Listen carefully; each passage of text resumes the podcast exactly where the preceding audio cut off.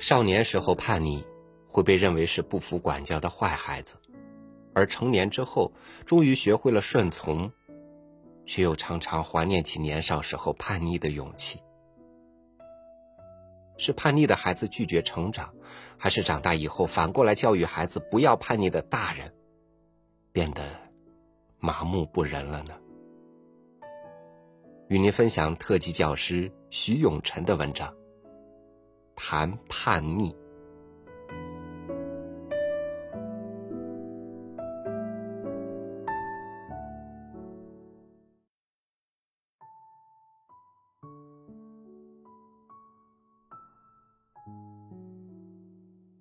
学生为什么叛逆？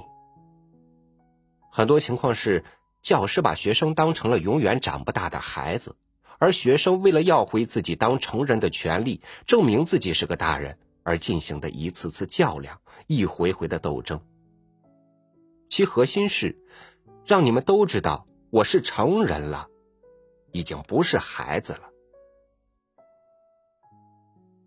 很多教师对学生的叛逆期简直是谈虎色变，视为洪水猛兽。其实大可不必。仔细想一想，我们的成长经历，或多或少的都经历过叛逆期。这样我们就不难理解学生的叛逆了，因为经历过才会懂。这时候，我们把学生的叛逆期当做自己的成长期，就会正确认识和从容面对了。据调查，叛逆性别中男生要多于女生，学习成绩差的学生要比学习成绩好的学生更加反叛。主要表现在老师和学生之间的激烈对抗。想想看，这种矛盾从何而来？我们对待一个青少年，很多的时候都是站在大人的立场看待问题。当然，也有一些老师具有儿童立场。可是，不管你站在哪个立场，你的心里是否把学生当成成人去对待呢？就像对待成人那样的尊重、礼貌。那样的平等的交流、分享，那样的商量、研究，学生在教师面前永远是孩子，是孩子不假，但像孩子那样一直对待，就是错。当我们面对学生不学习、打架、早恋等种种过激行为，千万不要暴力相向，而是沉下心来研究。反思教育学生的方式方法，采用回忆的方式，想想自己教育学生的种种过失，知耻而后勇。学生一旦有严重的叛逆心理，他什么事情都会做出来的，离家出走、自杀、自残、危害社会等，他们根本不会有更多的时间和精力去想自己的未来。为梦想而奋斗，因为他们的思想已经钻进牛角尖儿，一时半会儿是出不来的。怎么办？唯有缓冲。当学生提出寒暑假等时间旅游时，我们可以做好家长的思想工作，满足他们的要求。当学生选择在班级做什么的时候，我们要说：选择什么？我都支持。这些不只是还权的问题，更能体现教师的教育艺术和学人成人的意识。有了这些缓冲带，才使学生能够最后的软着陆。当有一天学生突然间和我们对着干的时候，我们首先要冷静下来，是时候考虑给学生在班级的地位提档、升级了。而不是永远只是个孩子。同时，我们也要反思了，反思自己是否了解学生的心理需求，是否真正把学生摆在班级平等地位，是否有过格的言行让学生反感。考虑了这些，你会真切的感受到，其实学生的叛逆期恰恰是教师的成长期。我们常说“化蛹为蝶”，实现蝶变的精彩。可我们忽略了一个问题，那就是由蛹到蝶要经过痛苦的蜕变，才能够光鲜亮丽，成为美丽的蝴蝶。处于叛逆期的学生也是这样，不过很多教师并没有像欣赏毛毛虫变成蝴蝶那样闲适、淡定、宽容，也没有同情他的挣扎，期待他的成长，而是感觉到万分苦恼，害怕这种叛逆影响到教师的权威，更害怕给学生的学习及未来带来种种不利。随着年龄的增长。学生的身心发生巨大的变化，他们渴望被成人认同，渴望用叛逆的行为向世界昭示自己已经长大了，再也不是教师眼里的小孩子了，再也不是可以随便操纵的棋子了。这些反叛行为，都是为了摆脱束缚和限制，内心却在承受着蜕变的痛苦，体味着前所未有的迷茫与困惑。以此来显示自己的存在。然而，这个时候，我们却在控制和压制。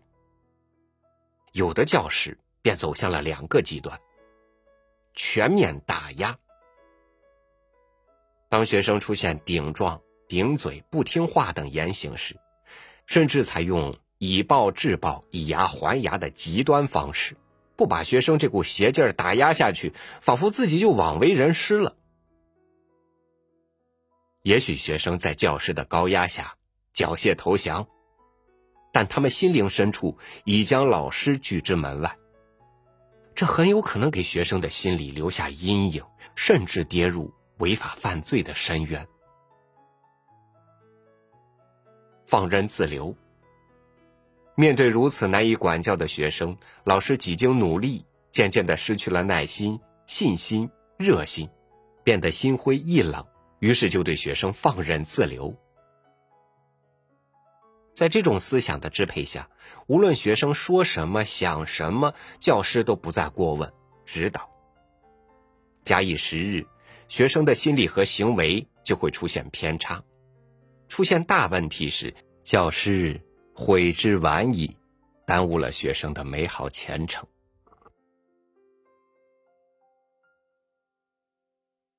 当我们在指责学生不听话的时候，是否该反思一下我们自己呢？我们是否束缚了学生的身心？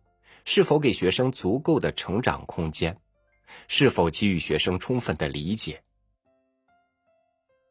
即使学生有过格的言行。我们应该原谅他们所犯的错误。谁的青春不犯傻、不犯浑？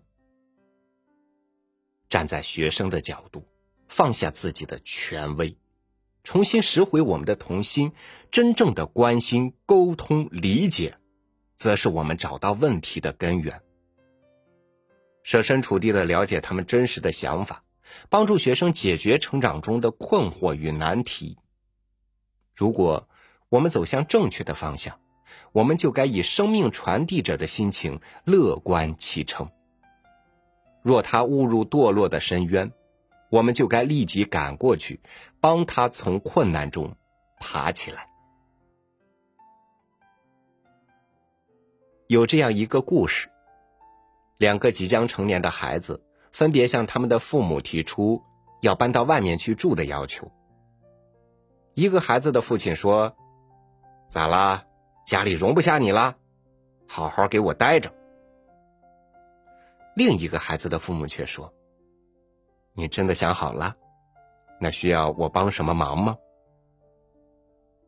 谁知结果却恰恰相反，反对孩子搬出去的父亲不但没能阻止孩子从家庭中走出，还和孩子发生了深深的矛盾；支持孩子搬出去的父亲反而使孩子留了下来。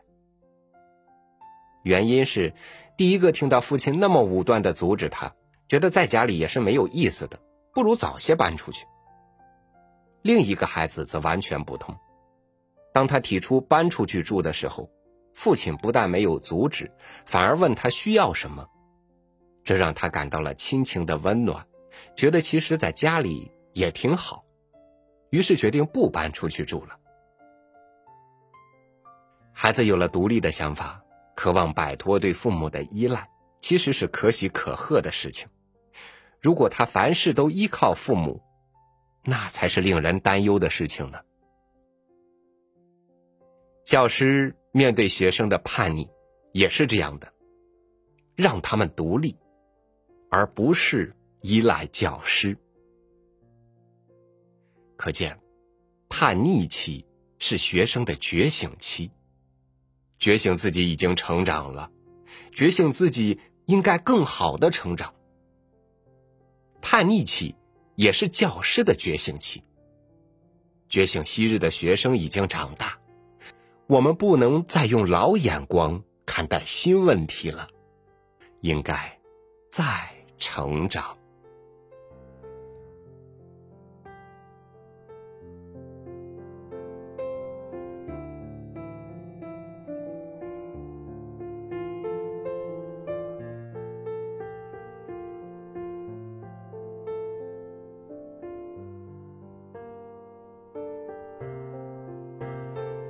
叛逆是觉知的开始，是创新的起点，是选择的必经之路。所以，无论孩子还是大人，失去了叛逆的勇气或者能力，还怎么来应对变幻莫测的人生呢？感谢您收听我的分享，欢迎关注微信公众号“三六五读书”，收听更多主播音频。我是朝宇，明天见。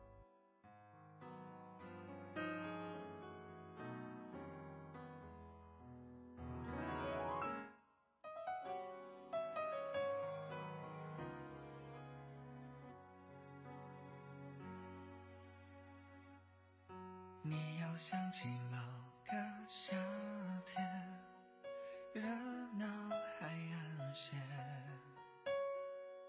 记忆中的那个少年，骄傲的宣言，伸出双手就能拥抱全世界，相信所有的梦想一定会实现。一切看起来都不会太遥远，转眼之间过了几年，幸福的语言都已慢慢沉淀，即使难免会变得更加洗练，我们妥协，那是我们都。回不去的从前，幸好还可以坚持当时的信念。世界尝试改变当初的那个少年，那是我们从前。当你站在那个夏天的海洋线，我们还是心里面。那个偏执的少年，你又想。